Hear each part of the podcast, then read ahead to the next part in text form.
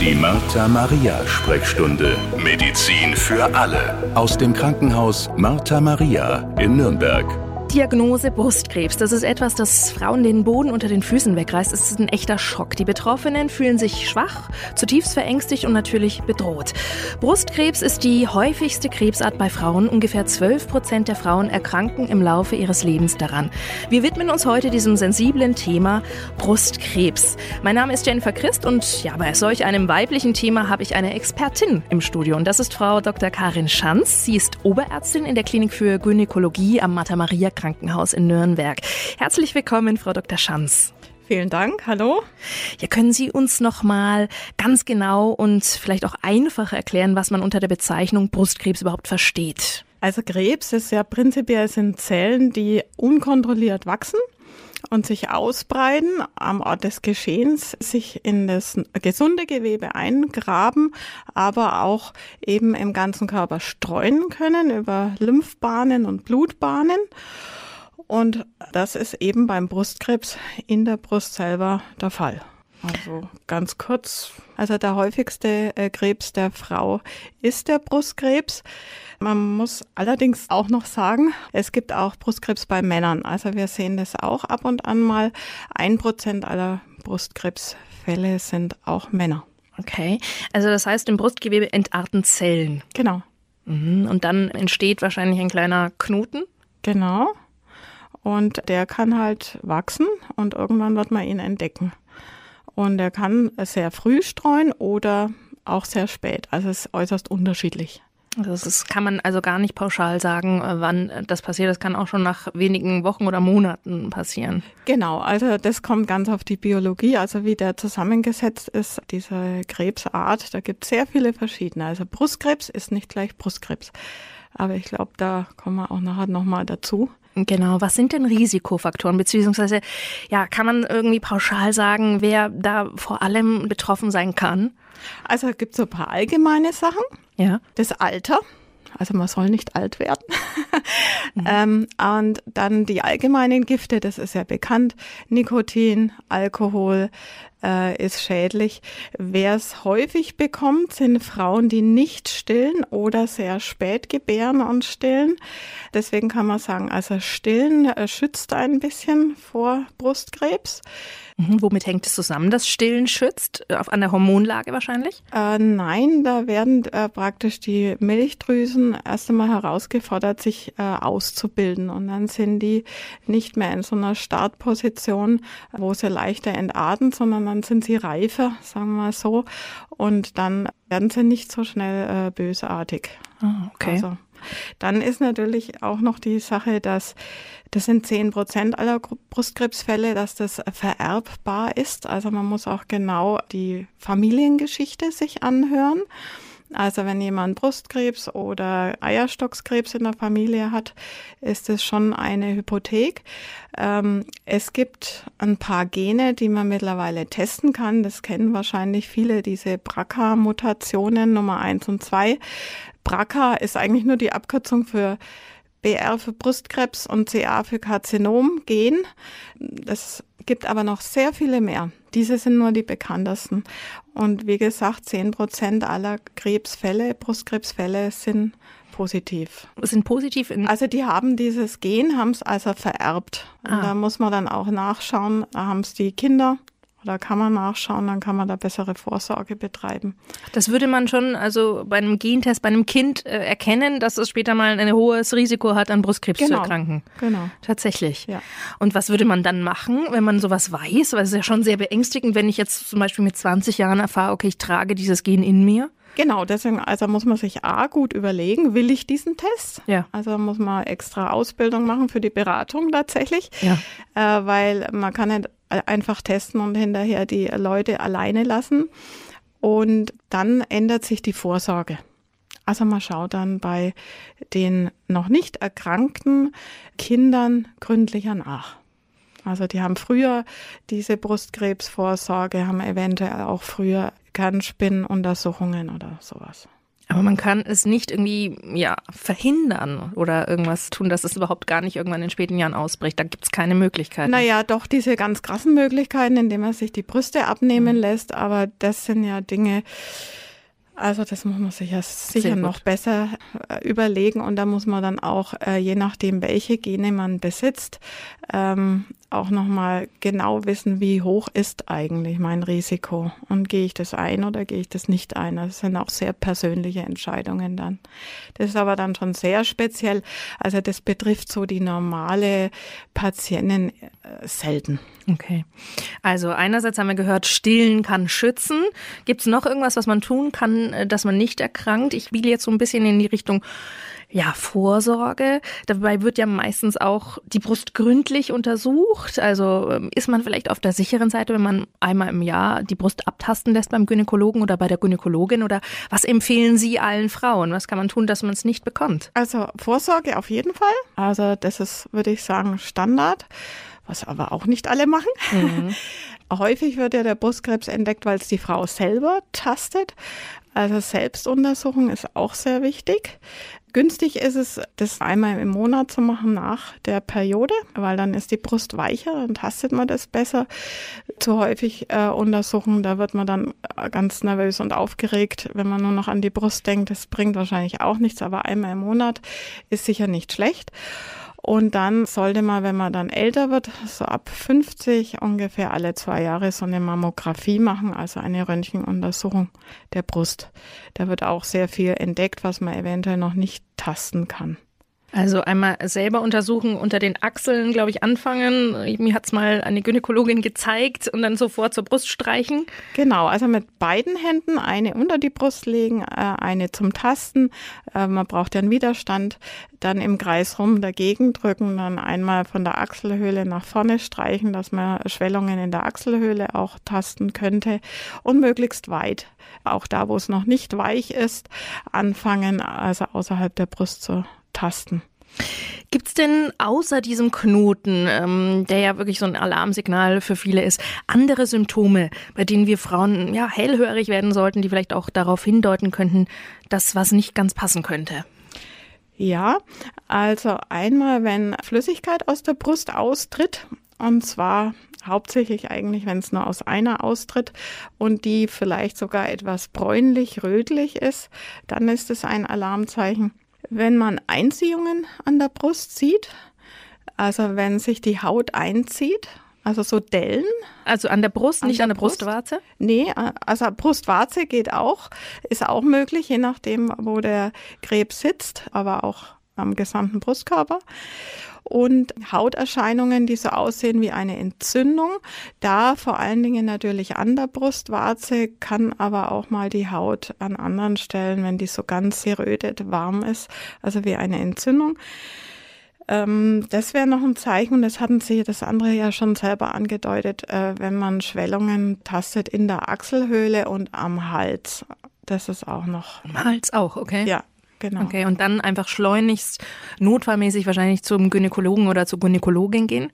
Also schon zügig. Im Moment ist es ja schwierig, Termine zu bekommen. Also man sollte dann keine drei Monate sich äh, hinausziehen lassen, aber also innerhalb des nächsten Monats sich vorstellen. Ja, es belastet einen ja auch. Man will das ja dann auch abgeklärt haben, das ganze Thema.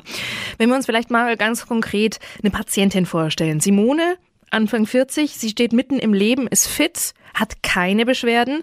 Normaler Routine-Checkup, bei dem ein Knoten ertastet wird. Wie geht's dann weiter für Simone? Was passiert dann? Also man muss sagen, es gibt sehr viele Knoten an der Brust. Die sind nicht unbedingt bösartig. Also der Frauenarzt schaut meist erstmal mit dem Ultraschall drauf. Es gibt ja Zysten, es gibt Fibrome. Das sind alles gutartige Geschichten, äh, die man nicht entfernt unbedingt, ja, weil das ja auch ein kosmetisches Problem ist und wenn das nicht bösartig ist und keine Beschwerden macht, kann man das belassen. Wenn man aber den Verdacht hat, okay, äh, da könnte jetzt was Bösartiges dahinter stecken, dann braucht man Bildgebung. Das heißt, man macht eine Mammographie und einen Ultraschall. Also Ultraschall wäre wahrscheinlich das Erste, was wahrscheinlich direkt auch in der Praxis gemacht werden könnte beim niedergelassenen Gynäkologen. Genau, aber da kann man nur einen Befund gut beurteilen. Das ist keine Sache, wo man damit was suchen kann. Also die Brust mit dem Ultraschall abzusuchen, kann man machen, ist nicht ganz perfekt. Also man bräuchte schon so eine äh, Mammographie, das ist viel besser. Da kann man weniger leicht was übersehen. Was ist eine Mammographie? Eine Röntgenaufnahme von der Brust. Die ist auch nicht so sehr beliebt, weil dabei die Brust natürlich gedrückt werden muss. Viele Frauen haben da Angst davor, dass es weh tut. Man muss aber schon sagen, dass mittlerweile sind die Geräte aus Kunststoff, wo die Brust zusammengedrückt wird. Also es ist nicht mehr so wahnsinnig schmerzhaft. Die Bilder sind sehr gut, die Strahlenbelastung nicht mehr so hoch. Also man darf jetzt nicht mehr dran denken, wie war es bei meiner Oma vor 20 Jahren. Und danach wüsste man, quasi sicher, ist es gutartig oder ist es bösartig? Nein, der äh, Radiologe, der beurteilt es dann auch nochmal mit, das muss man jetzt untersuchen, Gewebeprobe entnehmen oder da muss man kontrollieren oder kann abwarten. Also diese drei Möglichkeiten kommen dann raus und wir gehen jetzt ja eher davon aus, dass man einen Verdacht hat, Verdacht auf Bösartigkeit und dann braucht man eine Gewebeprobe. Das wird dann in der Regel in der behandelnden Klinik entnommen. Ich hätte sogar eine äh, Stanznadel dabei, aber das können wir ja leider nicht sehen. Stanznadel, okay, also genau. das ist eine genau. Stanz. Äh, das ist eine ganz lange Nadel mit einem Handgriff dran. Die Haut wird zunächst betäubt mit dem gleichen Medikament, äh, was auch der Zahnarzt für die Zähne benutzt so dass man da nichts spürt, weil die Haut ist empfindlich und tut weh. Und dann wird äh, ein Ultraschall Gerät gehalten und mit der Nadel in diesen Knoten hineingepiekst. Und dann kriegt man Gewebe raus und weiß genau. kurz danach. Kurz danach, zwei bis drei Tage, also das bekommt der Pathologe geschickt, der schaut sich das an und dann weiß man, ist das bösartig, ist das gutartig. Genau. Also entweder gibt's Entwarnung oder es geht dann wahrscheinlich erstmal das Ganze los. Wir gehen jetzt mal einen Schritt weiter, nehmen an, dass bei Simone tatsächlich das eingetreten ist, wovor alle Frauen schreckliche Angst haben, Diagnose Brustkrebs. Äh, wie sind die nächsten Schritte dann? Woran erkennt man, wie schlimm das Ganze schon ist? Wie läuft die Behandlung ab? Was gibt's da für Möglichkeiten für Frauen? Also durch diese Gewebeprobe weiß man schon relativ viel. Also da kommt nicht nur raus bösartig, gutartig, sondern da steht eine ganze Latte noch dabei. Äh, wie aggressiv ist dieser Krebs? Hat er irgendwelche äh, Kennzeichen? Wie ist er empfindlich gegen Hormone? Also da steht sehr viel noch dabei bei dieser Gewebeprobe, weil es gibt ja, das habe ich am Anfang schon gesagt, äh, sehr viel unterschiedliche ja. äh, Brustkrebsarten. Deswegen ist es immer ein bisschen schwierig, wenn man sich von der Freundin beraten lässt, die das auch ja. schon hatte, weil das kann ein ganz anderer Fall sein. Da ist es einfach wichtig, dass man wirklich in den besten Händen ist, dass man da gut aufgefangen wird und aufgeklärt wird, vor allem, nehme ich an. Genau, weil es gibt immer so drei, vier verschiedene Maßnahmen, die dann folgen. Es ist fast immer dann äh, eine Operation nötig. Es ist häufig eine Chemotherapie nötig, aber nicht immer. Es ist sehr häufig auch eine Hormontherapie möglich. Und dann gibt es noch andere Medikamente. Habe ich das jetzt richtig verstanden? Chemotherapie oder Hormontherapie oder läuft dann beides? Das ist auch unterschiedlich. Okay. Kann beides laufen, muss aber nicht. Mhm. Und eine Sache ist noch wichtig, Bestrahlung ist auch fast immer nötig, weil unser Ziel ja ist, die Brust zu erhalten. Und sobald man eine Brust erhält, muss die hinterher sicher bestrahlt werden. Genau. Okay, das ist ja auch ein unglaublich emotionales Thema für Frauen. Die Brust steht ja für Weiblichkeit.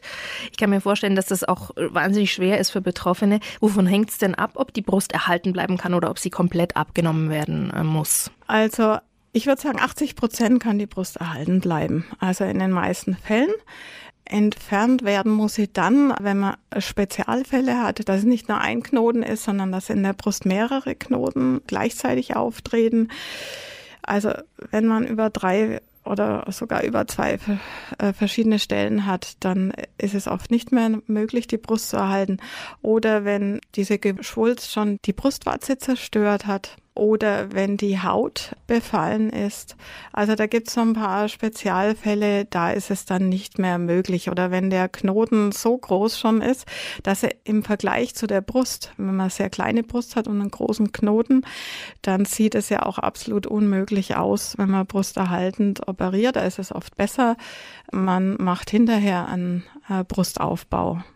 Würde es denn irgendeinen Vorteil bringen, wenn man jetzt vielleicht genetisch auch vorbelastet ist, an Brustkrebs zu erkranken? Würde es denn irgendeinen Vorteil bringen, wenn dann wirklich ein Knoten da ist, dass man die Brust abnimmt? Hat man dann das Thema sozusagen krass gesagt vom Tisch? Oder garantiert mir das Ganze nicht, wenn ich die Brust abnehmen lasse, dass es auch nie wiederkommt? Also wenn man schon mal Krebs hatte, habe ich keine Garantie, dass es nicht wieder zurückkommen kann. Also das eigentlich nicht, aber da sind wir wieder vorne bei dem genetischen Teil. Da kommt es natürlich schon sehr drauf an, welches Gen habe ich. Ich sage jetzt mal, rentiert ja, sich das ja, in ja. Gänsefüßchen, ob ich die Brust jetzt abnehme oder nicht. Also da kann man dieses Thema dann schon nochmal aufrollen, aber nur in speziellen Fällen. Mhm.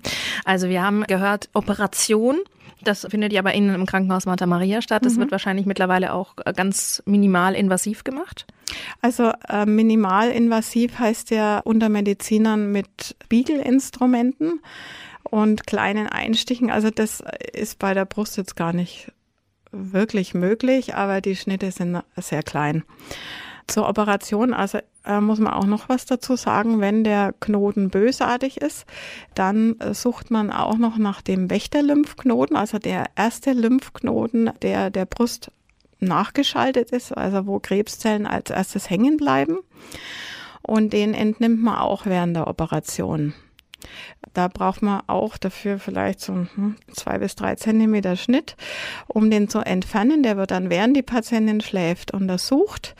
Wenn der frei ist, dann muss man in der Achselhöhle gar nichts mehr machen und nimmt in der Zwischenzeit den Knoten aus der Brust raus. Das geht eben manches Mal mit einem Schnitt, wenn das seitlich liegt. Manches Mal braucht man zwei Schnitte. Da kommt es halt auch darauf an, wie groß der Knoten ist, wie groß dann dieser Schnitt ist. Ne?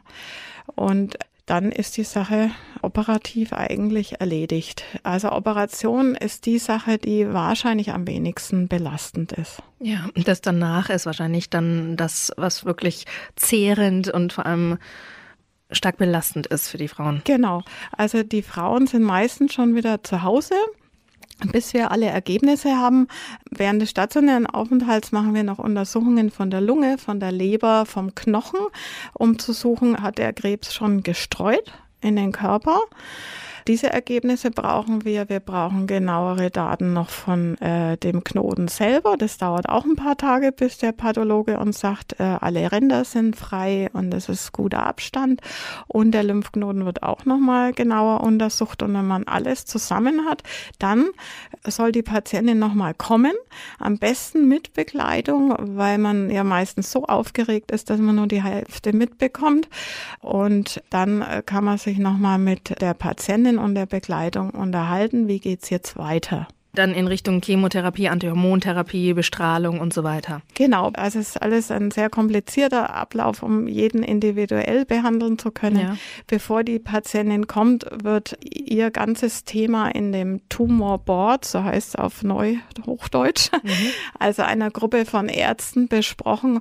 Da sitzt der Strahlentherapeut drin, da sitzt der Chirurg drin, da sitzt der Onkologe drin, das ist der Arzt, der hinterher die Chemotherapie machen würde oder auch andere Medikamente Medikamente geben.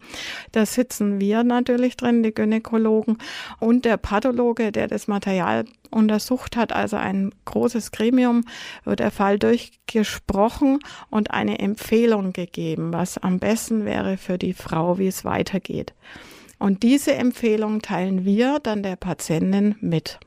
Das heißt also, da schauen wirklich viele Augen drauf. Das ist die geballte Kompetenz, die da an jedem einzelnen Betroffenen oder an jeder einzelnen Betroffenen ist. Ja, genau. Also so ganz leicht durchgewungen wird da gar nichts. Also jeder wird da in seinen Befunden durchgesprochen. Also es gibt sehr viele Unterschiede. Inwiefern? Also biologisch, also was man dann auch weiterempfiehlt. Das ist ein ganz großes Spektrum von, Sie müssen gar nichts machen, bis Sie brauchen alles. Das ist ja schon auch interessant für mich als Außenstehende zu wissen, man kriegt jetzt nicht eine Behandlung von der Stange, sondern dass das wirklich individuell auf jede einzelne Person zugeschnitten ist. Das finde ich schon beachtlich und toll. Ja, also das wird auch immer detaillierter. Vor allem sehr beruhigend auch. Jetzt nehmen wir mal an, dass unsere Patientin Simone, über die wir vorhin schon gesprochen haben, dass bei der Patientin alles soweit zumindest körperlich gut überstanden ist, also die Therapie und so weiter. Wie geht's dann weiter? Wie sind die Aussichten für Frauen nach überstandener Brustkrebserkrankung? Muss man da jetzt immer bangen und Angst haben? Also da muss ich noch was sagen zur Nachbehandlung. Also wenn alles abgeschlossen ist, dann bekommen die Frauen alle so ein Heftchen. Ein Nachsorgepass heißt es. Und da sollten sie wirklich, so wie es empfohlen ist, immer zur Frauenärztin gehen. Das ist in den ersten drei Jahren alle drei Monate, also sehr häufig. Und es wird dann immer weniger. Also die Abstände werden immer größer im Lauf der Zeit. Das ist sehr wichtig, damit man da also nichts verpassen kann. Geheilt werden können eigentlich sehr viele durch die frühere Entdeckung vom Brustkrebs, also was wir vorhin schon gesagt haben, die Mammographie, die Selbstuntersuchung. Sind viele Tumore noch ganz klein und deswegen haben wir schon eine 80-prozentige Heilungsrate. Das ist extrem gut eigentlich. Der Haken beim Brustkrebs ist der, man kann einen Rückfall auch noch nach 10 bis 20 Jahren bekommen. Da ist der ganz anders wie andere Krebsarten. Bei anderen Krebsarten, wenn sie fünf Jahre rum haben, dann können sie einen Haken dahinter machen. Fertig aus. Das ist beim Brustkrebs nicht so. Was auch sehr hilfreich sein soll, das kam jetzt seit neuestem raus, um einen Rückfall zu verhindern, das sage ich gern, weil ich das auch gerne selber mache. Andere Leute haben da mehr Probleme damit, ist Sport und Bewegung. Das haben wir auch bei den Risikofaktoren vergessen vorhin. Also das scheint sehr viel auch zu helfen, dass es nicht wiederkommt und auch vorbeugend zu helfen. Das muss ich jetzt noch loswerden, weil da würde ich gerne noch mal ganz kurz nachhaken, wie kann Sport das verhindern? Also das würde mich jetzt einfach mal noch mal als Laie interessieren. Ja, das weiß ich tatsächlich auch nicht, aber Übergewicht und Bewegungsarmut ist ein Risikofaktor nicht nur für Herz-Kreislauf-Erkrankungen, sondern auch für Krebserkrankungen. Und bei den Frauen mit Brustkrebs hat man das einfach mal speziell untersucht hilft auch gut gegen diese chronische Müdigkeit nach Chemotherapie zum Beispiel, scheint es positiv äh, zu wirken. Warum genau ist jetzt noch nicht so im Detail untersucht. Okay, vielen Dank. Also ich habe jetzt auch aus der ganzen Sache mitgenommen, ich muss mal wieder einen Termin äh, zur Vorsorge ausmachen. Das ist äh, ganz, ganz wichtig, einfach, dass man da wirklich immer dran ist, dass man das nicht schleifen lässt.